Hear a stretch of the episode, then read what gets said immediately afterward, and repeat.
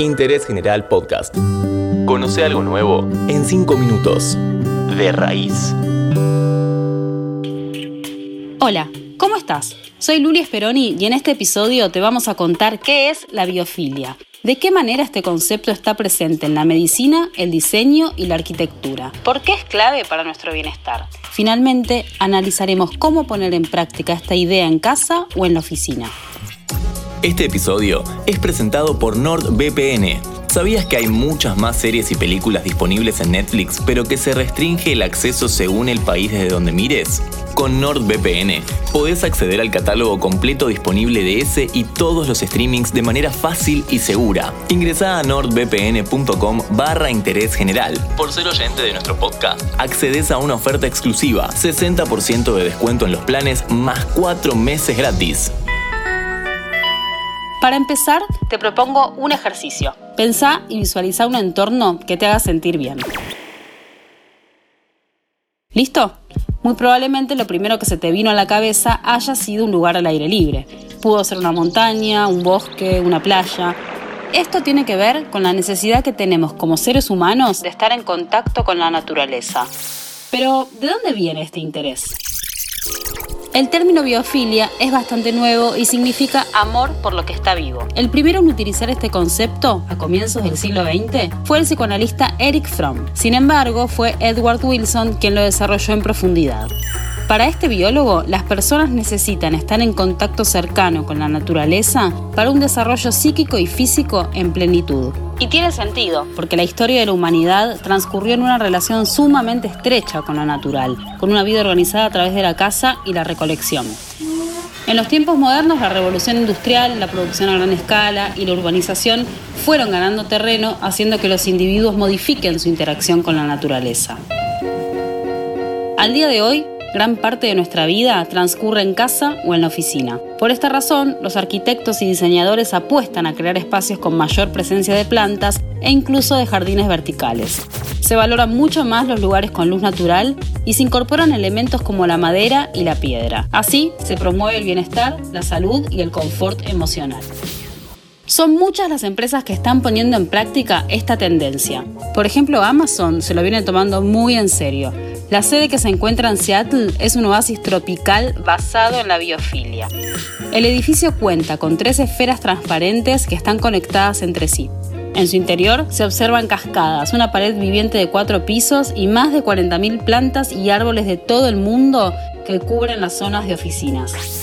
Dato, si querés ver cómo se construyó, te recomiendo que visites seattlespheres.com. S-E-A-T-T-L-E-S-P-H-E-R-E-S.com. En Redmond, a 40 minutos de las instalaciones de Amazon, se encuentran las oficinas centrales de Microsoft. El campus es un conjunto de edificios corporativos con zonas verdes y zonas de descanso, pero puramente funcional. La compañía creada por Bill Gates decidió construir tres casas en un árbol que son ideales para relajarse, pensar y tener reuniones de manera más distendida. Un hospital en Singapur acerca la naturaleza a las personas llenando los jardines, las paredes y los pisos de abundante biodiversidad, siguiendo estudios que dicen que en un ambiente verde los pacientes demoran menos en recuperarse. En Lisboa, el espacio de coworking Second Home reúne más de 20.000 plantas en un invernadero donde además se puede trabajar. La Argentina todavía está unos pasos por detrás de estas iniciativas, pero un ejemplo local es la terraza verde de la Universidad Torcuato de Itela.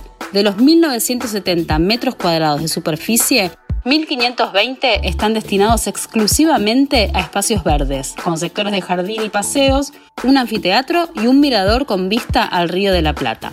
Enseguida seguimos con los consejos y recomendaciones. Pero antes, te recuerdo que este podcast es presentado por NordVPN. Ingresa a nordvpn.com barra interés general y accede a una oferta exclusiva por ser oyente de nuestro podcast. Con nuestro código, además accedes a descuentos y a una garantía de devolución en los primeros 30 días desde tu suscripción, en caso de que no te haya servido el producto. Por supuesto que replicar estas instalaciones en casa es un tanto más complicado, pero podemos empezar por sumar algunas plantas de interior. Muchas de ellas, según la NASA, incluso purifican el aire. Otra buena opción es incorporar en los espacios exteriores plantas nativas, que son propias de cada región y se adaptan con mayor facilidad. La mayoría atraen mariposas, abejas, colibríes, favoreciendo, por ejemplo, la polinización y creando ambientes más equilibrados. Trabajar y vivir en un entorno natural nos ayuda a relajarnos, a sentir libertad y tranquilidad. Los efectos de la naturaleza en el organismo son diversos. Se reduce la secreción de cortisol y adrenalina, que son las hormonas del estrés que están relacionadas con trastornos inmunitarios y metabólicos. Además, reduce la ansiedad y alivia tensiones. Esto fue Biofilia en Interés General. Haz lugar en tu casa o en la oficina que en el próximo episodio hablaremos de los aspectos que hay que tener en cuenta para tener éxito con nuestras plantas. Ahora escucha este episodio y todos nuestros podcasts en Radio Berlín 1079 y en www.berlin1079.com.